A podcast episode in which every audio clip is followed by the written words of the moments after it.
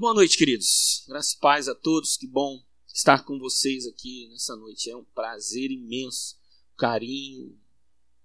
É, desde criança, né? Desde, desde lá da, da Mangalô, desde molequinho, pequenininho. Tia Fátima tava ali. E menino, você cresceu, não mudou muito. Gostei, né? Está com a minha carinha de 10 anos. E lá na Mangalô, reverendo Vladimir já me recebeu como um pai, né? um carinho impressionante. Seus filhos, assim a gente, nós crescemos e, e é bom ver o reverendo Vladimir aqui falando, poxa, que louvor e tal. E como é bom ver o Bola, né? Gabriel, o Tinho que tocam, o Vladinho. O Vladinho tá todo. Caramba, Vladinho. Maluco. Desculpa aí se ficou alguma mágoa pro passado, alguma coisa para resolver. Desculpa aí, tio. Era tudo brincadeira. Você é doido? e aí a gente vê essa galera que cresceu, né? E agora toca a gente é por amor, né? Você vê o carinho, a dedicação. Eu lembro deles estudando, a minha parte era áudio, né? Som, e eu me dedicava no som e eles nos instrumentos e tudo. E Deus assim tem abençoado a vida da igreja. Pois bem, meus irmãos, vamos compartilhar a palavra do Senhor, como bem o reverendo Vladimir falou. Estou na companhia da minha família, minha esposa, meu filho, meu pai e minha mãe. Estamos no sul da Bahia. É, foi um grande desafio, está sendo.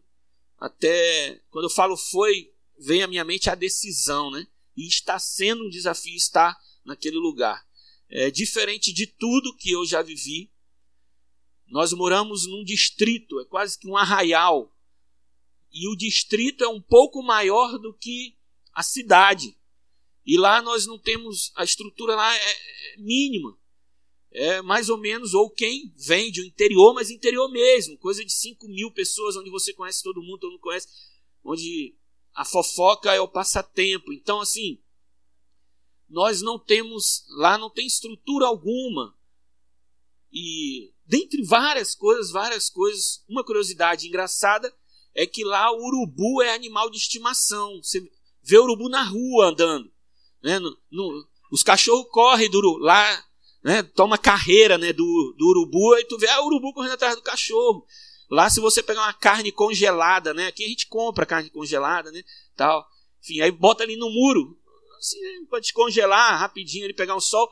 Fique atento que senão o urubu come a carne, não é o cachorro, né? Então, a cesta de lixo você põe não é por causa do cachorro, você põe por causa do urubu. Então tem que pôr uma. Então, é, esse urubu a gente vê lá em cima, lá é comum ver urubu. E, o, e entre várias coisas tristes é a educação. Terrível, terrível. Triste, meus irmãos, é triste. Quem tem filhos, Vladinho, sua filha, quantos anos? Sete anos, já sabe escrever o nomezinho, matemática, sabe? One, two, three, four, né? Tem filhos aí, com a licença, mas eu sempre admirei os filhos da tia Alicia, né? Deus deu a bênção dos meninos falarem inglês desde os 10 anos. Eu era adolescente, eu vi esses moleques falando com o avô inglês. Coisa doida, bicho, os moleques falando inglês. Lá, meus irmãos, criança com 10 anos, não sabe nem escrever o nome. Como que a gente vai pregar? Como que a gente vai ensinar? As pessoas que estão sentadas que nem vocês não, são pessoas da roça, não sabem escrever. Como é que você vai explicar a trindade, regeneração? Como que elas vão ter a, a compreensão exata? Ou alguma. É difícil. Você vê, eu, eu, eu, moro porta com porta com a escola. E lá, se o vento veio do outro lado da rua, não veio de onde veio, não tem aula. Morre alguém, não tem aula. São João agora, lá São João não é igual a gente aqui acha, ah, é uma festa comum, lá é festa pagã mesmo, católica, né? E não tem aula, é só ensaio, um mês sem aula. E acha uma coisa mais linda. E é triste, meus irmãos, é triste você ver as pessoas não têm sonhos. Eles querem o Bolsa Família, eles querem o empreguinho na prefeitura, que é a única empresa, e assim vivem. É triste. E aí tem várias outras coisas que a cidade não tem, que é muito triste. E aí é desafiador. Nós, como pastores, né, cuidar desse povo, ensinar, ensinar a amar a Deus. São pessoas brutas, muitos brutos, né? mas estamos servindo ao Senhor. São pessoas que a gente tem um carinho, que acolhem da, da forma deles. Né? E Deus tem abençoado bastante. É, alguém, de novo, a Fátima falou: ah, lá pastor é uma autoridade. Meus irmãos, é impressionante. Pastor lá manda mais do que prefeito, do que tudo. Ainda mais eu sou muito fala, muito expansivo, né? Lá eles falam que eu sou popular. Então eu conheço o prefeito, conheço todos os vereadores, conheço mundo de gente. Então qualquer coisinha que eles fazem, uma uma uma sessão da Câmara com, com os vereadores, né? Então chama o pastor Marcos lá para abrir. Então eu aproveito, né? Faço culto. Ah, vai ter não sei o que. É. Me chamaram para fazer uma oração. Ó, falei, vou, vou, meu Deus do céu, na hora. Ó, oh, meu Deus do céu, uma expressão de lá, não. Então assim, vou. Ah, me deram o microfone e vamos orar, vamos louvar a Deus. E assim, a gente vai. Quando a gente pensa, fizeram o culto, ó, coitados. Mas enfim. E aí acham que eu vou falar para Deus só abençoar a sessão? Não, vou pedir para Deus converter, tirar a corrupção do meio deles, aí a gente lasca, vai embora. Ah, daqui a pouco eu vou embora, vocês ficam aí, eu tô ali para isso. Então assim, e gostam, acha a coisa mais linda, né? Pastor, que palavra abençoada, que bom. Benção. Então, meus irmãos, lá onde, onde eu chego, é, a gente é autoridade, né? Reunião de professores, é muito bom. Deus tem usado a nossa vida. Tem um coordenador que é homossexual e ficou aquela coisa, ah, eu fui amizade, amizade, amizade, consegui, estou discipulando, toda quarta-feira de manhã a direção da escola toma café comigo na minha casa, oh, não prego, né? só ler a Bíblia e cafezinho. Eles estão achando a coisa mais linda.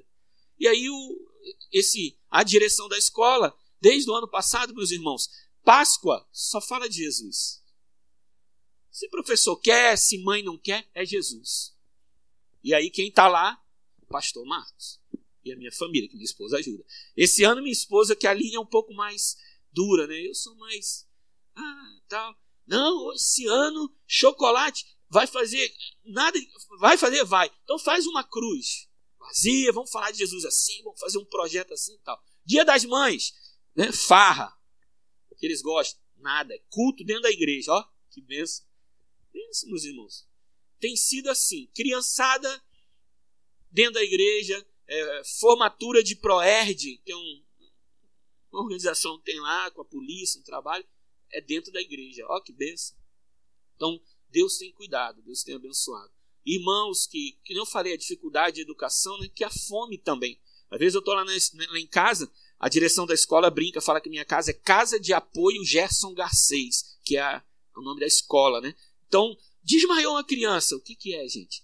criança acorda quatro e meia da manhã, sai da roça, pega o ônibus, está estudando, e aí por que, que ela desmaiou? Hã? Fome. Aí chega na escola, o que, que tem? Creme crack com suco. Creme crack com suco. Ela come aquele creme crack com suco. Já me falaram que tem crianças daquelas que chegam em casa, os pais não dão comida, porque diz que comeu na escola, meus irmãos. Triste. É triste. E aí, o que, que faz? Vão na casa de apoio. Pastor, tem uma comida aí. Arruma um negócio. Tá faltando açúcar. Então, a gente, graças a Deus, Deus tem usado muito as nossas vidas ali, naquela, naquela região. E aí, alguns membros né, que a gente tem discipulado, tem ensinado. Hoje, estou pregando, dando uma aula de escola dominical. Você vê três irmãs, quatro irmãs anotando o sermão. Nossa, isso emociona. A gente que é pastor, né? Você vê a pessoa inteira. Pô, vem, pastor, olha, eu entendi isso. Vê se é isso, pastor. E tu olha assim e fala, oh, glória. Que benção. Que benção. É bom demais. Isso aí é tudo, né? Pra gente é, é muito bom. Então Deus tem cuidado. A gente tem visto luzes, né? Assim, alguns flashes de coisas boas acontecendo. Isso alegra muito o nosso coração. A Aline, então, é super dedicada, tem sido bênção lá. As mulheres estão estudando dois livros, querido. A Aline tem um clube de estudo lá, dois livros as mulheres estão estudando, reunindo para orar duas vezes por semana, não, não tinha isso. Então, estamos felizes. E ainda estão querendo que eu abra um estudo na sexta-feira para estudar a carta de Efésios. Ó. Falei, não, não dá, calma. Vamos terminar um livro aí que vocês estão lendo, livro de autores, né? não é Bíblia. É, a gente começa. Então, queridos, dado essa pincelada que eu achei que é interessante compartilhar com os irmãos, vocês orarem, é um desafio. Não é fácil. Você vai perguntar assim: "Ah, e aí, tá gostando de lá? Acostumou lá?" Não. Não. Vou mentir para vocês, né? A palavra lá é ali, não vou mentir lá, tudo eu não vou mentir. Então assim, é difícil, meus irmãos. Os costumes, as comidas, tudo é muito difícil. É porque é muita coisa eu não vou, não tô aqui para dar testemunho, né? Mas é muito difícil acostumar com muitas coisas, é difícil. Mas estamos amando, gostando, cuidando, servindo ao Senhor e procurando fazer o melhor. Abra sua Bíblia no livro de Gálatas, ou perdão, na carta de Gálatas, carta aos Gálatas, capítulo 4. Carta aos Gálatas, capítulo 4. Leremos dos versos 1 ao 11. E antes de você ler, eu trago algumas poucas informações a respeito desse livro, mas que vão nos ajudar bastante para termos uma melhor compreensão do que eu vou expor do versículo 1 ao 11. Essa carta escrita pelo apóstolo Paulo, Paulo escreve aos Gálatas. Essa carta ela foi recebida pela igreja que Paulo constituiu, Paulo evangelizou em Gálatas, numa das suas viagens. A carta aos Gálatas, essa carta foi recebida e é importante, eu acho isso muito curioso, que ela não era lida pelo reverendo, pelo líder, que tinha líder na igreja. Não, era lida por ele na frente de todo mundo, lia para a igreja, era uma carta à igreja. E essa igreja era formada por gentios, por ímpios que converteram. Quem eram os gentios? Gentios era todo aquele que não fazia parte do povo de Israel, não estava por nacionalidade, por consanguinidade, não, não era do povo de Israel, e foram alcançados pelo Evangelho de Cristo. Então essa igreja era formada por esse povo. E esse povo, ouvindo, tendo vários costumes, ouvindo todo tipo de ciência, de costumes, enfim, eles estavam sendo atacados pelos judaizantes. Quem são os judaizantes? Os, os judaizantes eram uma classe religiosa da época que estava presa ou que defendia a lei de Moisés. Não é isso, Gabriel? Eles queriam voltar aos rudimentos da lei. Para eles, Jesus não, não era o Salvador, estavam esperando o Messias. E eles estavam presos à aliança abraâmica. E Jesus, como todos nós sabemos, veio romper com isso. Ou veio fazer uma nova aliança, né? E aí esses irmãos novos na fé, eles estavam sendo contaminados. Não é que existiam, ah, talvez essa igreja possa. Não! Os judaizantes estavam atacando a igreja de Cristo na cidade de Gálatas. E aí Paulo fica perplexo, Paulo fica preocupado, triste, angustiado com o retroceder desses irmãos. E é justamente o que eu quero falar com vocês essa noite. O objetivo dessa carta é exortar e incentivar os irmãos a permanecerem firmes na fé, no evangelho genuíno que o apóstolo Paulo pregou para esses irmãos.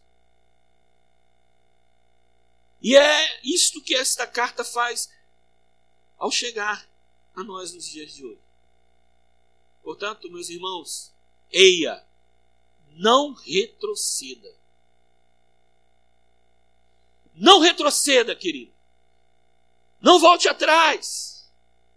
Veja, Gálatas capítulo 4. A nossa filiação em Cristo. Digo, pois, que durante o tempo em que o herdeiro é menor, em nada difere de escravo, posto que é ele senhor de tudo mas está sob tutores e curadores até ao tempo pré-determinado pelo Pai. Assim também nós, quando éramos menores, estávamos servilmente sujeitos aos rudimentos do mundo. Vindo, porém, a plenitude do tempo, Deus enviou o seu filho, nascido de mulher, nascido sob a lei, para resgatar os que estavam sob a lei, a fim de que recebêssemos a adoção de filhos. E porque vós sois filhos, enviou Deus ao nosso coração o Espírito de seu Filho, que clama, Abba Pai. De sorte que já não és escravo, porém filho, e sendo filho também herdeiro por Deus.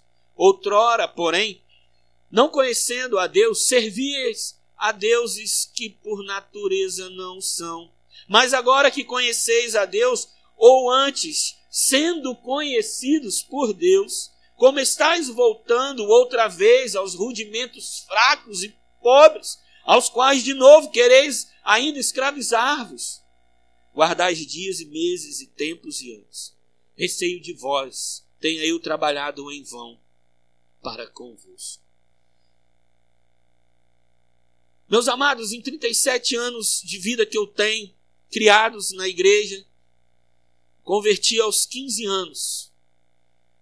Tenho certeza que cada um de vocês aqui já viram situações em que uma família, da mesma forma que a mim criou, cria seu filho na presença do Senhor. É coisa gostosa e o pai sonha com isso. Quero criar o melhor lugar, ensinar desde criança, aprender tudo. E ensinar tudo, às vezes até o que eu não tive. E é aquela criança cresce, classe Amiguinhos de Jesus, Marlene, aí chega aos 10 anos, encontra uma tia Alicia muito agitada e faz aqueles acampamentos muito loucos, onde a criança se serve hambúrguer, se suja todo e, e a criança que delícia, que acampamento maravilhoso. E assim, né? A tia Márcia também estava à frente. E aí aquela coisa maravilhosa, e toca, começa a tocar.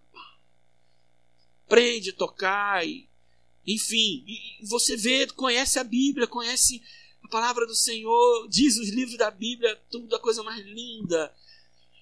E aí ele vai para a faculdade aos 17, 18 anos. Ou bens. E lá ele é seduzido por vãs doutrinas. por coisas que não agradam ao Senhor. Ele é seduzido por filosofias vãs, pela imoralidade. Ele é seduzido por diversos vícios.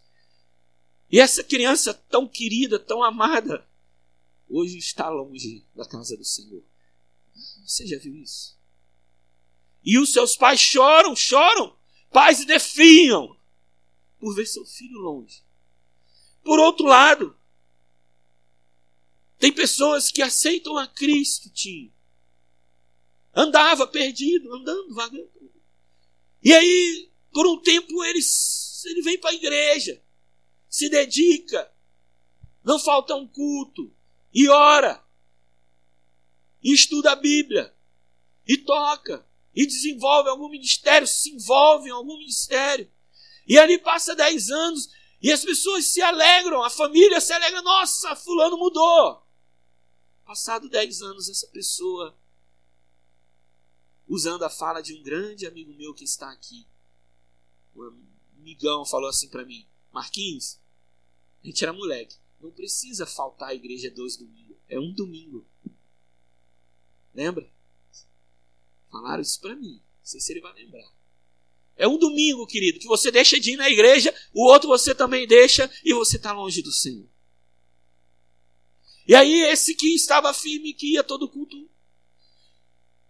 vai curtir um mundão, às vezes volta, às vezes. Você já viu situações assim, ou você vive, né, queridos? E essa carta, ela vem justamente mostrar a gente essa realidade. Irmãos que Deus alcançou estavam paquerando, namorando o mundo, se envolvendo, tendo gosto, dando ouvido, querendo voltar à escravidão. Aquela vida perdida, aquela vida que dá nojo. Diante disso, eu quero compartilhar aos irmãos os versículos de 1 a 5. Eia, não retroceda. Primeiro, porque o Senhor te tirou da escravidão para a adoção. Aleluia. O Senhor te tirou da escravidão para a adoção. E é justamente esta ideia que o apóstolo Paulo vem trabalhar com os irmãos. E já vem falando com os irmãos de Gálatas. Vocês estavam escravos, vocês eram escravos. dos rudimentos da lei, da lei, do mundo. E ele começa assim, quando ele diz digo, ele já vem trabalhando essa ideia de escravidão da lei, e agora ele chama os irmãos como quem conhece, quem é íntimo, como quem ama, e diz assim: pense assim, eu vou ajudar vocês mais uma vez, eu vou exemplificar. É como diz na terra da minha esposa, no sul de Minas. Você não está entendendo? Eu vou desenhar, talvez fique mais fácil. E aí ele traz a ideia do herdeiro. O menor que é herdeiro. Ou seja, aquele que, com seus cinco anos de idade, perde seu pai e então ele tem uma herança. Uma herança foi dada a ele. Uma herança está à sua frente. É posse dele. Porém, ele ainda não pode usufruir, ele não pode administrar essa herança. Para que ele chegue a cuidar, a usufruir totalmente, plenamente desta herança, ele precisa passar por um processo de amadurecimento. E aí é justamente a ideia que o apóstolo Paulo traz de duas figuras, de duas pessoas, que no contexto, meus irmãos, poderia ser mais pessoas, não é unicamente um curador e um tutor.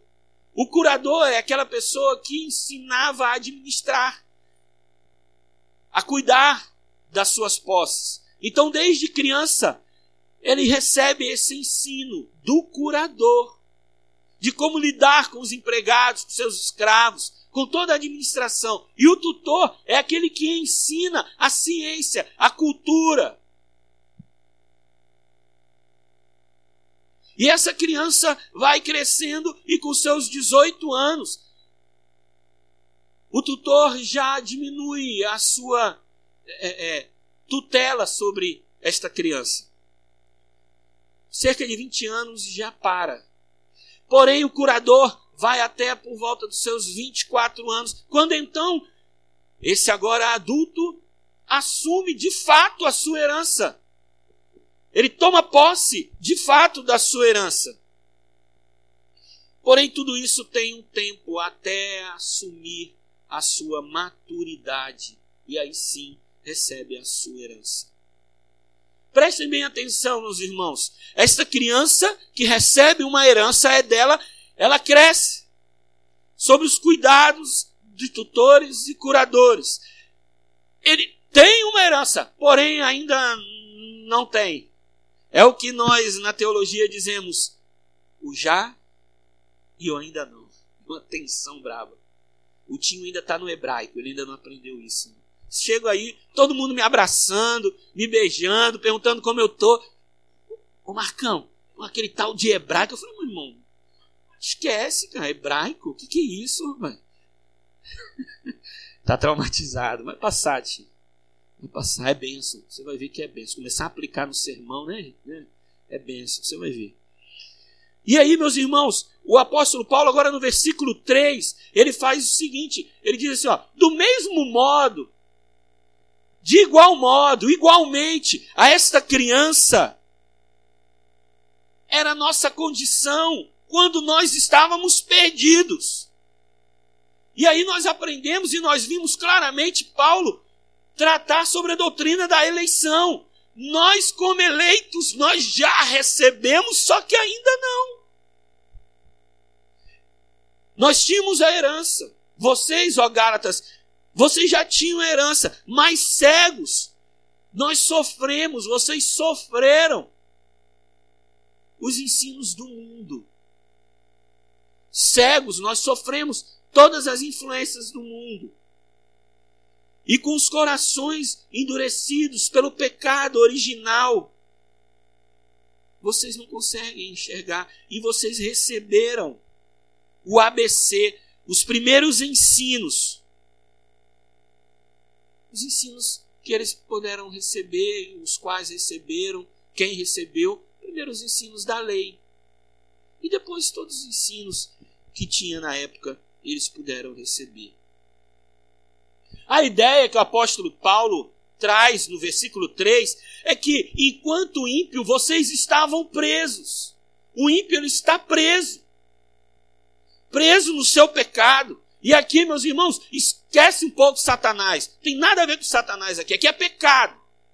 O homem está preso pela idolatria do seu coração. O coração é uma fábrica de ídolos. E cuidado, que você pode ter um ídolo no seu coração e você não está percebendo.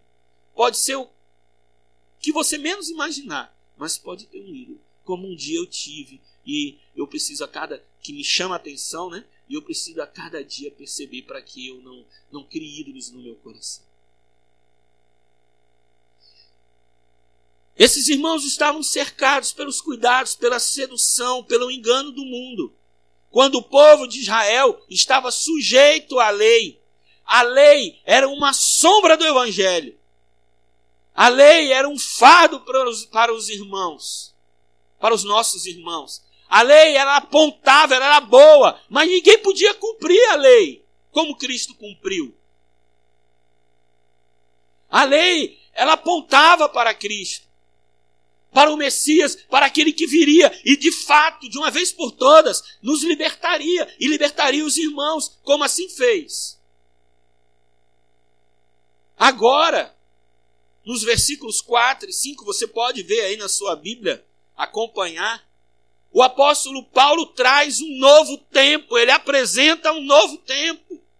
E ele diz: vindo, chegado o tempo, em que aprove ao Senhor cumprir toda a lei em seu filho. Agora que o Senhor preparou todas as coisas para que o seu filho viesse e cumprisse a lei, quando dentro do seu perfeito plano, o Senhor Todo-Poderoso,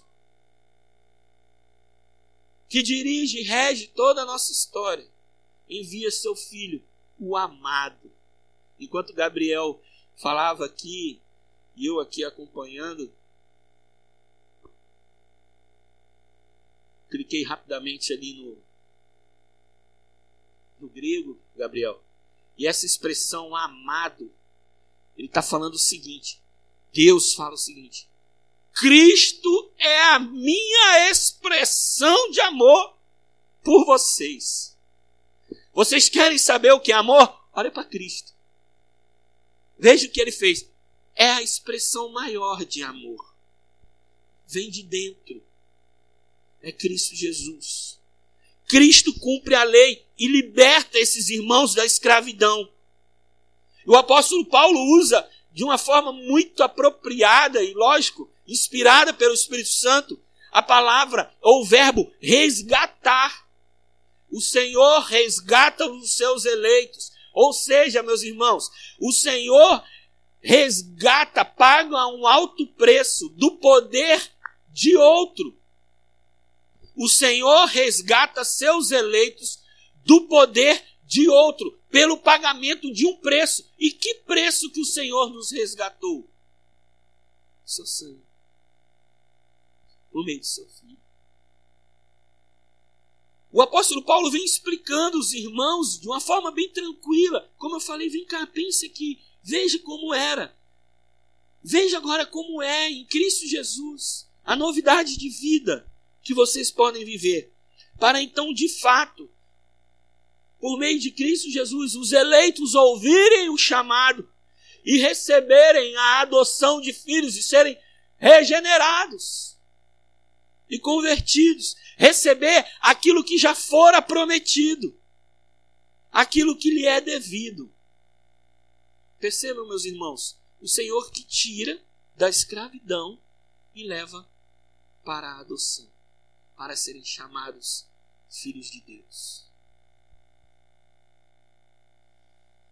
E aí então, meus irmãos, partindo desta realidade,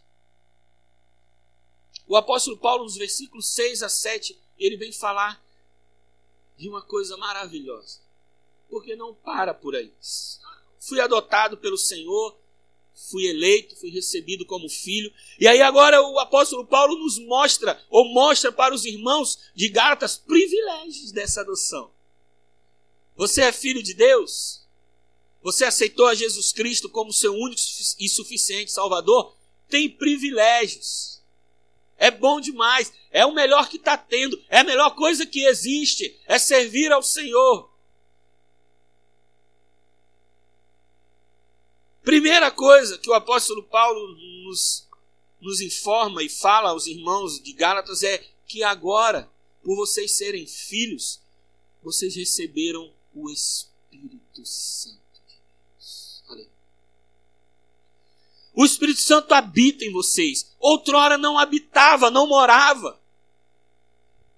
Quando vocês eram gentios, quando estavam sob os rudimentos da lei, presos à lei, o Espírito Santo não morava. Agora o Espírito Santo habita em vocês. O Espírito Santo inclina os seus desejos a buscar ao Senhor. Inclina os seus sentimentos ao Senhor, os seus pensamentos, as suas ações. E por isso ele vai habitar em seu coração, te fazendo um novo homem.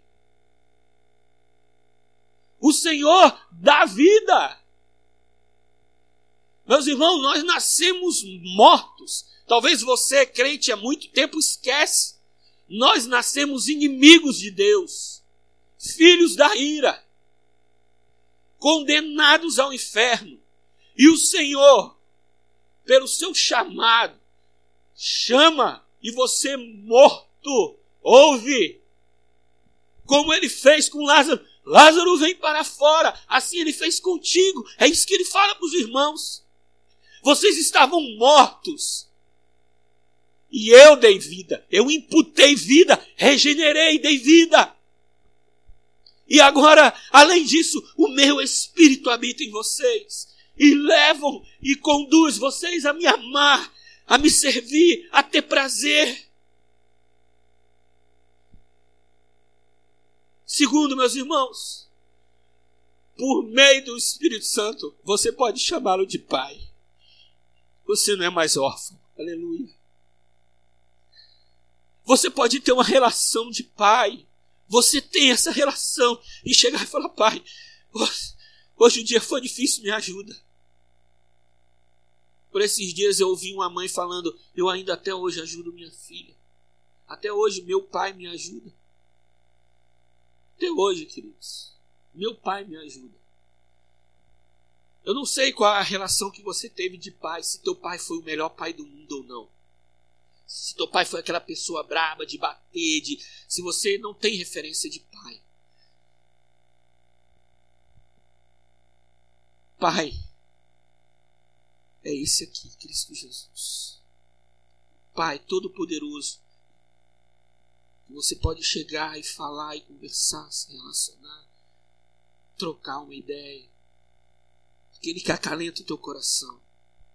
Chegado o tempo de Cristo, não somos mais escravos.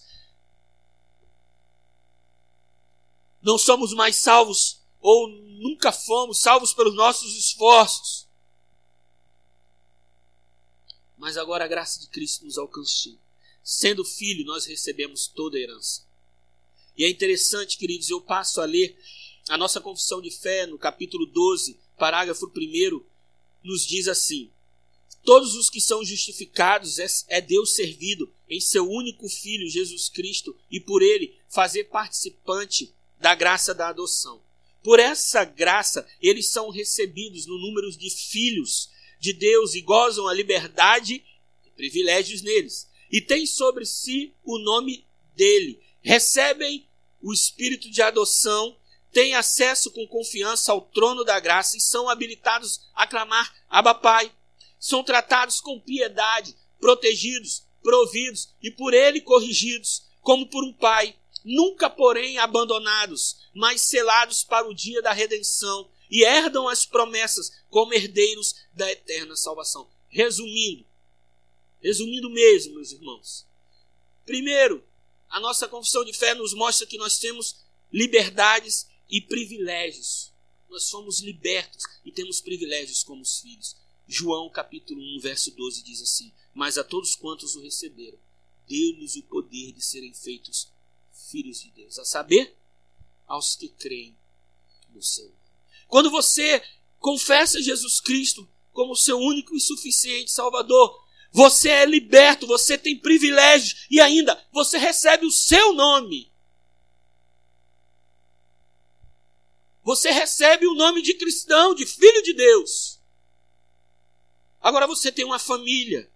Ainda nós recebemos o espírito de adoção, Romanos capítulo 8, verso 15, porque não recebeste o espírito da escravidão, para viverdes outra vez atemorizados, mas recebeste o espírito de adoção, baseados no qual clamamos, Abba Pai. Ainda, meus irmãos, nós temos acesso a Ele com confiança, o que nós não tínhamos. E quando você agora aceita Jesus Cristo, você tem acesso, você fala com Ele. Você vai diante dele e chora, e conversa, e se alegra e convive. Ainda outro privilégio que a nossa confissão de fé nos mostra: somos tratados com piedade. Somos protegidos. Vocês moram e eu morei numa cidade super violenta. Quem te protege? Deus. Quem te protege dos ataques de Satanás? Deus. Quem te guarda e faz você perseverar até o fim? Deus, o Todo-Poderoso. Ele nos dá da sua provisão e ele também nos corrige. A nossa confissão de fé ainda continua, diz que nós não somos abandonados. Lamentações, capítulo 3, versículo 31 a 32. O Senhor não rejeitará para sempre, pois ainda que entristeça alguém, usará de compaixão segundo a grandeza das suas misericórdias. Senhor, querido, não te abandona. Esse é um privilégio. Nós fomos selados pelo Espírito Santo, marcados. Nós recebemos uma marca, que essa marca é o Espírito Santo. Ele é o penhor, é a certeza de que Cristo voltará e vai te levar. Efésios capítulo 4, versículo 30. E não entristeçais o Espírito de Deus, no qual foste selado para o dia da redenção. E por fim, nós temos diversas promessas. Mas guardem o que eu vou falar. As promessas do Senhor não são terrenas, são eternas. Essas promessas do Senhor, promessas eternas. Vejam quantos privilégios. Eu imagino o apóstolo Paulo vibrando. E desculpa, reverendo, mas não precisa pedir desculpa, mas é uma boa e ótima lembrança. Quando eu vim aqui adolescente, levantava a mão, curtia aqui o som dos meninos louvando a Deus, e a avó sua mãe, tia Luzia, virava ô Marquinhos, como é bom estar tá aqui contigo que a gente pode. Ela fazia assim. Ela gostava. ela falava isso para mim várias vezes. Ela falou: Ah, você. É, queridos, ele se alegrava. Como é bom servir ao Senhor, quantas memórias, quantas lembranças boas, quantos momentos bons nós vivemos, meninos. Quantos momentos gostosos de acampamentos, coisa que principalmente a mim, o Bola e o Vladinho, que marca muita gente quando a gente montou esse som. Vamos, vamos, doido me ligando, vamos, vamos, vamos agora, vamos no Meia, vamos, e compra, e não sei o que, e o Vladinho querendo um contrabaixo caro. Aí o dono da loja lá era meu amigão, conseguiu por um preço maravilhoso. Novo, né? Não tinha nem dinheiro, mano. Hoje tá cheio, tô brincando. Mas é, não tinha, né, Vladinho? Juntou um dinheiro e curti. Aí chegamos aqui já final do dia. Vamos montar? Hoje eu, hoje eu, hoje eu não tinha maldade, hoje eu tenho um pouquinho mais. Vamos montar, quem não tinha montado era eu, né, bicho? Ele, eu montava era eu. Vamos montar. Fizeram companhia. Vamos montar. Aí daqui a pouco cada um tinha seu carro, sumiram. Mas voltaram com rango, um negocinho bom. Mas eles ajudaram, tô brincando. Aí montamos. Três horas da manhã. Sério mesmo, aqui, ó. Aí o que a gente fez? Fomos orar. Nossa, que gostoso. Oramos, oramos, oramos. Meus irmãos, se eu, se eu não fosse presbiteriano, eu ia dizer que o fogo caiu. O negócio foi bom. Foi benção. E não só esse momento, nós, nós, a gente sempre. É interessante, são boas amizades. Como é bom, querido, estar com boas amizades, né? Que a gente não falava de pornografia, de mulher, de bebida, de. A gente não. era, a gente não. Piada assim, de ânimo dobro, de. Né, né, mais de duplo sentido, né? Não, gente sempre fala das coisas do Senhor, de tocar, de estar na igreja. Como é gostoso, queridos, viver isso, como é bom, né? Voltar aqui e olhar e ver a tia Márcia, a tia Alice que, né? A tia Márcia, ah, virou para alguém que é minha criança, minha criança, esquece. Mas é o carinho porque eu aprendi com elas. Aprendi, as tias. Como é bom, meus irmãos, estar na casa do Senhor, na presença do Senhor, experimentar os cuidados do Senhor, os privilégios da salvação.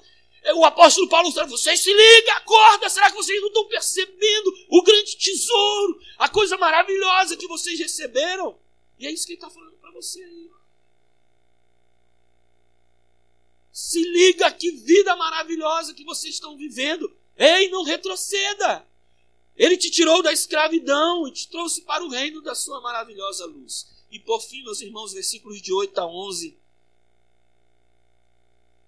O apóstolo Paulo, eu imagino ele aqui doendo, sabe? Como uma mãe que vê seu filho trabalhando, servindo, se alegrando no Senhor e hoje se afastando, correndo o risco de se afastar. Ou vocês, como igreja, que olham um jovem que se achegou e brilhou, né, no sentido de, de, de brilhar a luz de Cristo mesmo, de estar aqui, de dirigir, de cuidar, de ser presidente de uma mocidade, de uma e daqui a pouco você vê, parece que pirou. A palavra é essa. Sim, já, já viu alguém assim? Eu já vi. Alguém que está falando, meu, pirou. Não é possível, peraí. Como assim? O apóstolo Paulo diz: olha, no outro tempo, em outro, outrora, em tempos passados, vocês servias. É como a gente fala assim: vocês prestavam serviço a deuses estranhos, a, a falsos deuses. E aqui é um capricho meu aos deuses do seu coração. E a deuses também, estátua, Baal, a Maloque, enfim. Mas agora que o Senhor se fez conhecido, agora que o Senhor tirou as vendas dos seus olhos, destapou os seus ouvidos e imputou vida, te deu vida, agora que Ele te aprumou, colocou de pé, agora que você recebeu o Espírito Santo e todo um reino, toda uma herança, vocês querem voltar àquela vida.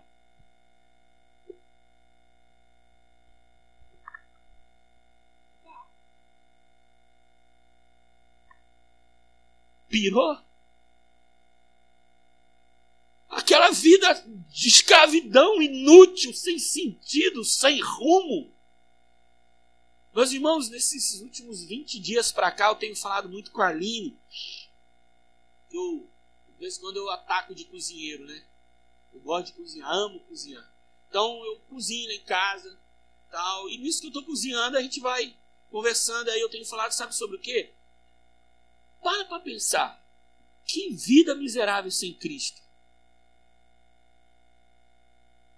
Nasci, penso, bom, cresci, estudei nos melhores colégios ou não, brinquei, curti, viajei, fiz uma boa faculdade ou não, fiz um curso técnico, fiz uma prova. Aí arrumei um namorado, um namorado bonito, né? Aquela coisa linda, maravilhosa. Casei, arrumei uma sogra abençoada ou não. Tive filhos e netos, aposentei e morri. Salomão já tinha observado isso. Que vida miserável aquele que vive sem Cristo.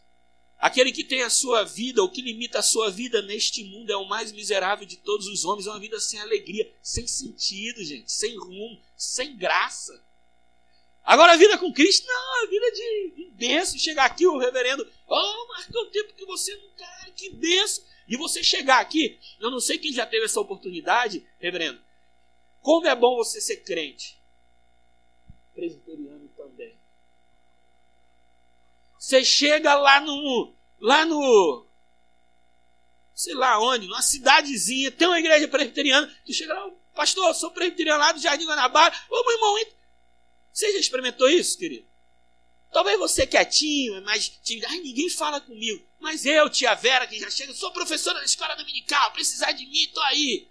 Aí, cara, você já pá, já recebe, já vem. É ou não é assim, querido? Aí quando você vê, é uma família. Ah, outro cara. E aí, tá tudo bem aí? Alguém pergunta daqui, tá tudo bem em Roraima? Ô irmão Benção, já tô congregando. E aí, quando você tá almoçando na casa de irmão, e não sei o que, irmão almoçando. Crente, olha que privilégio. Ser crente é bom, Gabriel. É o melhor que tá tendo. É bênção, queridos. É bom demais. Porém, os irmãos estavam persuadidos ou sendo seduzidos pelos judaizantes. É isso que o apóstolo Paulo está falando. Vocês estão vivendo isso que às vezes eu brinquei aqui, falei, mas eles estão vivendo isso que, que ele falou, esse privilégio. A lei e os rituais do Antigo Testamento eram somente sombras do Evangelho, como eu já falei. E vocês querem voltar àqueles fardos, aqueles costumes que, vocês achavam que estava agradando a Deus, né? Pai, e água, e, e Bíblia aberta, e né, no, dentro de casa, lá no Salmo 91. Vocês querem viver aquelas coisas de hoje em dia, aquelas mandingas, aqueles patuá. É isso que vocês querem viver? Vocês querem viver aqueles, aquelas alegrias de final de semana, que espera chegar uma sexta-feira para um happy hour, encher a cara, aí só, só é feliz de sábado, ou de sexta à noite até domingo de noite, ou, aí vem a ressaca braba, aí agora acabou a alegria profunda tristeza, espera o final de semana passar. É isso que vocês querem voltar? Trazendo, né, contextualizando, é isso que vocês querem voltar? A ênfase não é mais guardar os dias, as festas e os rituais, e sim crer em Cristo. E guardar os seus mandamentos, conhecer mais Ele. Mas o apóstolo Paulo estava com grande receio, com grande medo de que esses irmãos de Gálatas retrocedessem. Meus irmãos, não retrocedam. Primeiro, o Senhor te tirou da escravidão para a eleição. Você tem privilégios. Peça a Ele para te mostrar. Peça a Ele para voltar. Mais para os seus braços e experimentar mais da alegria que é servir a Cristo. Porque os versos 11, de 8 a 11, nos mostram uma realidade que os irmãos de Gálatas estavam vivendo que pode acontecer com você, comigo. Algumas aplicações de tudo isso que nós vimos, tudo isso que nós ouvimos, desta realidade que nós ouvimos, que os irmãos de Gálatas estavam vivendo eu quero fazer você olhar para a sua vida agora. Primeiro, você que se converteu a outro dia, ou perdão, outro dia. Você que voltou para Cristo tem 10 anos e experimentou servir a outros deuses, ao, ao seu coração, aos seus desejos. É interessante tem pessoas que contam testemunhos ou lembram, ah, quando eu estava no mundão, eu falei, conta como se fosse uma coisa assim. Quero dizer para você, querido, olhe para os seus dias de servidão. Olhe sim, pois eles te servem ou servirão para lembrar da vida vazia e sem direção que você vivia. Olhe para essa vida de farra, de bebedeira, você vai ver que sua vida não tinha direção. É bom de vez em quando lembrar dessas coisas. Falar, meu Deus, quanto tempo eu perdi. Toda vez que eu uso essa expressão, quanto tempo eu perdi, eu lembro da Bia, que ontem eu, ontem eu estive com ela.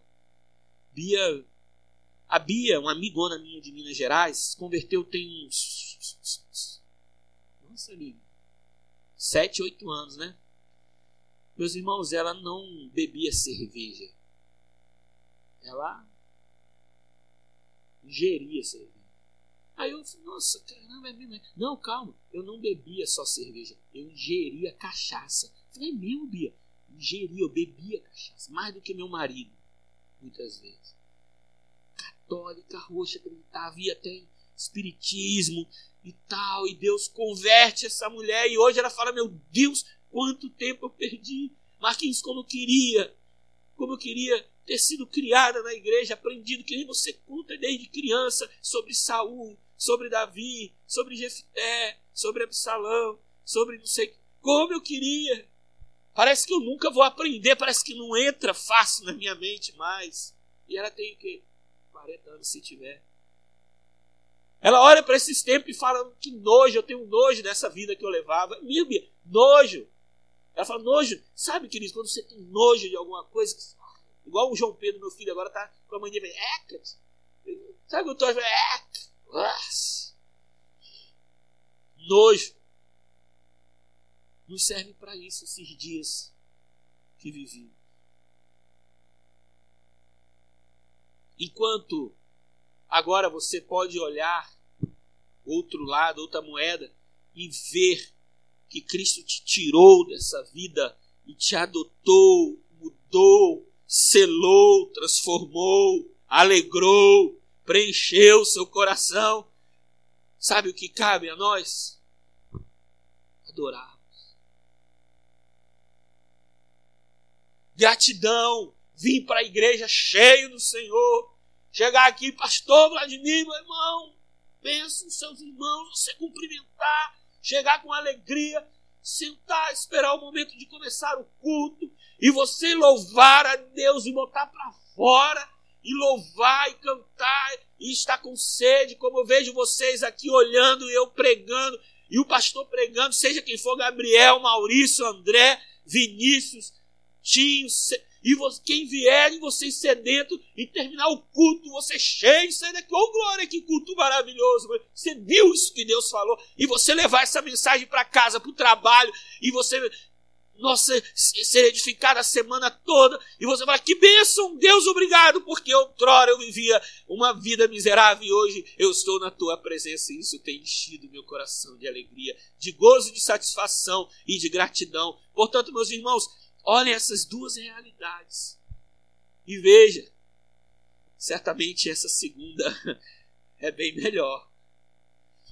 Ainda, cuidemos para que não sejamos contaminados por vãs doutrinas, por achismos e más conversações.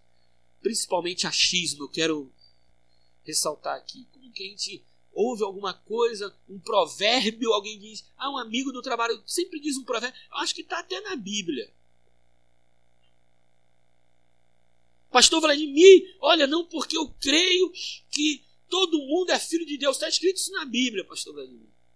Olha, pastor Vladimir, eu dou um boi para não entrar numa briga, mas dou mil para. Quem que fala isso mesmo, pastor? Qual carta? É Paulo que fala isso? Tem. Tem crente que e, e, e crê e vive isso. Ah, meu santo não bateu com ele. Quem é que fala isso? É, é Davi? Meu santo não bateu com, com, com, com Urias, né? Tem crente que acredita, meu irmão. É duro. Queridos, é engraçado, mas prestem atenção, se dediquem, estudem a palavra. Sabe, tem Gabriel novo, saiu do seminário, pastor Vladimir, meu Deus do céu, um homem bota para fora aprendizado, ensinamento, instrumento de Deus, Tatinho dentro do seminário, tá André, Maurício, Vinícius, homens que estudaram, então pede, se envolva, escola dominical, participe, venha. Que preguiça miserável, quando estava no mundão, qualquer pagode, qualquer esqueminha estava dentro, era o nome na lista. Agora, para estar tá na casa do Senhor, domingo de manhã, é uma preguiça do cão, do inferno, do diabo. Não vem, chega ali atrás, está o presbítero ali com, com seis irmãos, todo domingo. Meu irmão, sei como tu não enjoa. Porque está em casa, dormindo. Eu, olha, quem aqui tem diploma de escola dominical? Alguém? Quem é PHD aqui? Fala para mim. Se for, beleza, tá liberado, não precisa vir. Que, né? Para e pensa, querido. Fique em casa. Eu trabalhei a semana toda, domingo é o único dia para descansar.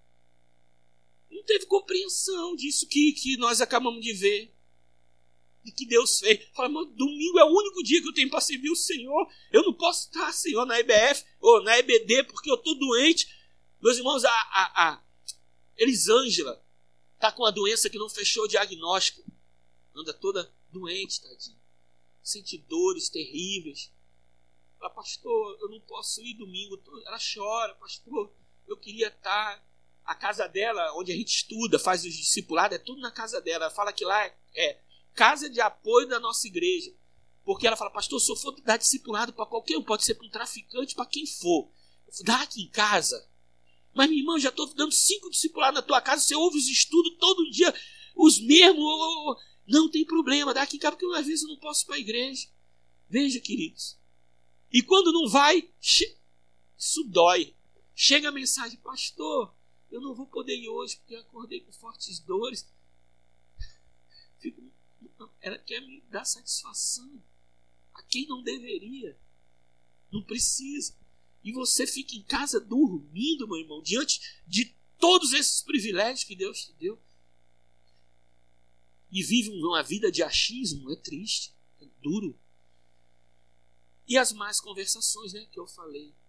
Como têm sido as suas rodas? Veja, isso corrompe. As mais amizades, da mesma maneira que eu falei no, no trabalho, sabe? Os sites que você vive. Tem gente viciado em, em palavreados que usa aqui no Rio, que são palavrões. Gente, é terrível, pastor. É, falas, às vezes, as pessoas levam para o lado sexual. E aí você vive naquele meio Aí alguém fala uma coisa. Hum, aí, outro dia foi um pastor, amigo meu. Pastor, amigo meu, cara. Eu falei com um rapaz na loja, uma coisa assim. Aí terminou ali, ele, é, Marquinhos, eu não ia falar para você não, mas se fosse lá na igreja, tu fala do jeito que tu falou aí com caras, e aí eu falo tal tal coisa. Eu falei, tô falando sério, cara. Aí você pensou nisso? É. Falei, caramba, que ruim, meu irmão. Triste que isso? Os, os meios que você vive, você fica contaminado. Você acostuma a receber zap de mulher pelada, de sei lá do que, e você acha normal ver. Homens estão viciados em pornografia, queridos. Presos, escravizados, ficam até tarde na internet. E por fim, vivamos intensamente esse privilégio da adoção. Eu já falei isso aqui, não tem mais o que falar. Viva do seu jeito. Viva intensamente. Ame o Senhor. Não ame a igreja aqui, não. Sabe, isso aqui, parede, isso aqui, não. Ame o Senhor e a sua igreja, as pessoas. É bom demais. Vocês não têm noção como é bom você ter boas amizades, estar tá envolvido. Como é bom, queridos. Como disse o pastor Vladimir, nunca fui membro daqui, né, inscrito. Mas como é bom ter o carinho. Eu lembro, às vezes eu estou com a Lília e falo, nossa, Lília, vontade de estar lá no jardim para adorar o Senhor. Como é gostoso o louvor. Chegar aqui e as pessoas te abraçarem. Sabe como é bom você pegar e lembrar, que nem eu falei da tia Alice, tia Márcia, a própria tia Vera, né? Tio Paulo chegou ali e me deu um abraço. Como é bom você receber carinho de crente que viu você crescendo e tá ali junto. Como é bom, queridos, viver em família. Como é bom eu tava ali, os irmãos aqui, daqui a pouco, Marquinhos, vem cá. Aí cheguei aqui, todo mundo rindo quase dois minutos para começar a oração, de rindo, um brincando com o outro. Que clima gostoso. Vivo, você que é quietinho, se envolva mais, vai chegando devagarzinho. Né? Vejo o Mateus ali, pequenininho, todo quietinho, hoje já toca, já não. É isso mesmo, vai ser chegando, tímido, mas vai ser chegando que os irmãos aqui são bênção. Que Deus assim nos abençoe, queridos, que Deus te fortaleça. Escute, não retroceda. Se está difícil, você acha que está sendo seduzido, peça ajuda a alguém. Peça ajuda a alguém. Por fim, você que caminha, está aí firme no Senhor, não, não desanime com os ministérios que Deus tem te dado. Não retroceda. Ah, vou abandonar a presidência da mocidade, da SAF. Não retroceda e vai sentar no banco. Isso é retroceder. E é pecado. Deus te deu dons. Todo mundo aqui tem dom todo mundo, dons e talentos. E você ficar sentado nesse banco aí não é bênção, é pecado. Você ter o dom que Deus te deu e você não exercer. Então, queridos, não retroceda. E ah, não estou desanimado, eu venho no louvor, o pessoal não chega na hora. Não, chega você, faça a sua parte, toque, sai. A SAF, tá difícil reunir, mas só vão cinco irmãs. Bênção. Não retroceda diaconia, pastores. Não, não retrocedam, não, não desanime, não volte atrás.